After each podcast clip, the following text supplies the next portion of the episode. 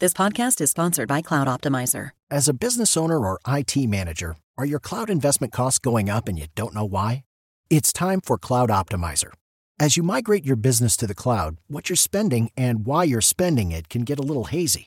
But Cloud Optimizer clears up the mystery and puts the cloud to work for you. Cloud Optimizer starts by analyzing usage patterns, right sizing resources, leveraging discounts you may not be aware of, implementing automation, and much more. And by reducing unnecessary expenses and maximizing performance, Cloud Optimizer guarantees you a savings of five times what you spend for their service. As you utilize cloud based services more and more, you don't have to lose sight or control of your spend. You can stay agile, streamline your costs, and optimize your performance, plus save significant money with Cloud Optimizer. Make the cloud work for you with Cloud Optimizer. Get a free assessment and find out how much you can save by going to cloudoptimizer.com. Go to cloudoptimizer.com for your free assessment. That's cloudoptimizer.com. Recibe todo el panorama informativo en podcast con Alejandro Villalbazo e Iñaki Manero, un servicio de Asir Noticias. De los niños que están en el semáforo.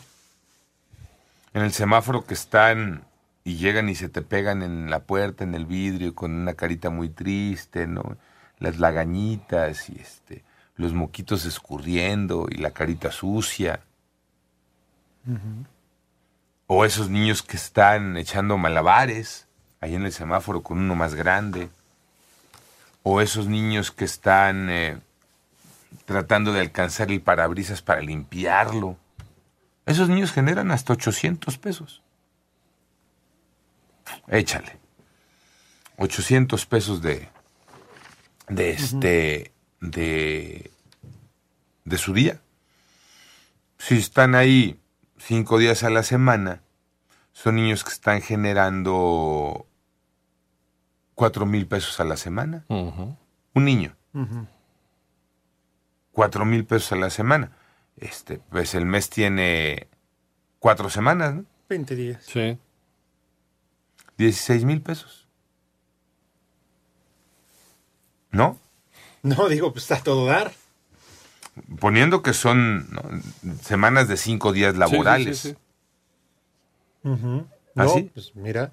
Sí, porque además lo primero que hacen, pues sí es acercarse y darte, la verdad, lástima, ¿no? Conmoverte. Ujú. Porque muchos de ellos también, siendo niños, pues, se acercan con un juguete ya roto, sucio. Y sí, es lo que quieren hacer, ¿no? Que, que- que causarte lástima para que les des dinero. Ahora, ¿esa lana es para ellos? Ah, Porque sí, lo primero que, digo, al menos en lo personal, teniendo una hija de 8 años, 7 años, pues sí, ¿no? Dices, qué mala onda. O sea, es un niño que a esta edad debería de estar en la escuela, debería de estar jugando, ¿no? Entonces, no aquí en la calle pidiendo limosna. Sí, te toca el corazón. Te toca el corazón. Ese niño que vemos todos y que nos toca, que nos llega, que el tocayo ahorita eh, lo ponía muy bien, ese niño que nos refleja los nuestros, ¿no? Ese niño que llega con esa carita, este, sucia así, ¿no? Este, blancuzca por toda la babita, porque es que no se ha lavado la cara quién sabe en cuántos días. Lagañas y los moquitos. Y que te pone una carita de no he comido en tres meses. Y que entonces sacas la moneda, la que tengas, la que quieras, la que cada quien guste y mande. Ese dinero termina en una banda de explotadores. 800 pesos al día es promedio lo que genera un niño de estas condiciones, de esta descripción. O el niño que está en los malabares, o el niño que está haciendo algo en el semáforo. En el Senado de la República hay una propuesta. La propuesta es para ir en contra de ese trabajo infantil. Yo no le pondría el título de trabajo infantil, ¿no? Lo dejaría en explotación infantil. Pero desde el Senado de la República dicen algo hay que hacer para combatir esas redes de explotadores. Eh, nos hemos tardado en este país porque históricamente hay en estado, Iñaki. Décadas, toda la vida. Y toda la vida se ha mencionado que es una mafia. Es una mafia de tratantes de personas, que incluso es hasta internacional. Y hasta ahorita se dan cuenta del problema. Lo peor que puedes hacer es darle una moneda a un niño en una esquina.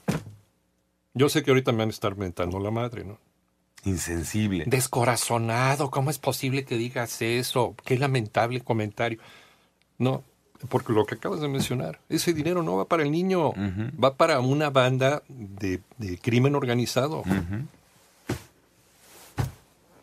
Entonces, Dicen, hay que activar un protocolo para prevenir y sancionar esa forma de explotación infantil. De acuerdo, de acuerdo, hagamos algo. Y hagamos, creo que nos debemos de incluir como sociedad, hacer algo para que estos niños no sean explotados. Explotados por la familia o por una banda que los tiene ahí en muchos casos. Y se ha documentado esto porque no estamos hablando de nada eh, nuevo.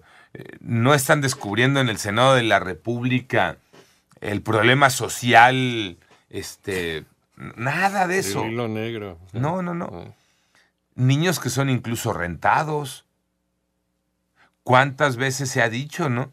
Oye, ¿qué le darán a ese niño? Que tiene cuántas horas ahí en el rebozo de la María. Y, y lo estoy poniendo, es que así se les conoce, ¿eh? no estoy diciendo despectivo, pues, para que no... eh, Es que somos otra vez tan...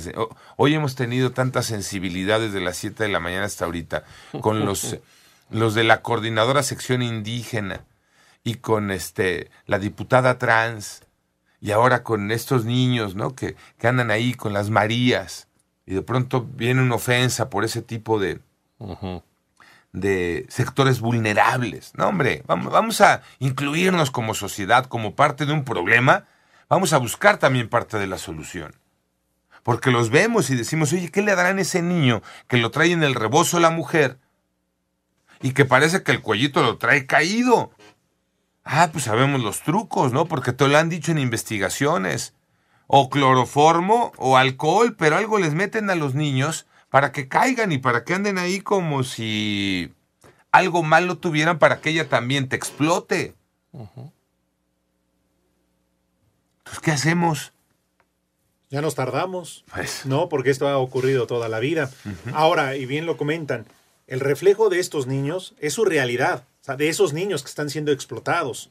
Porque así como los vemos, pues sí, sufren todas las carencias, porque el dinero que consiguen efectivamente va para otras personas que los están explotando. Y ellos como tal sí están teniendo una niñez, una infancia muy deplorable, ¿no?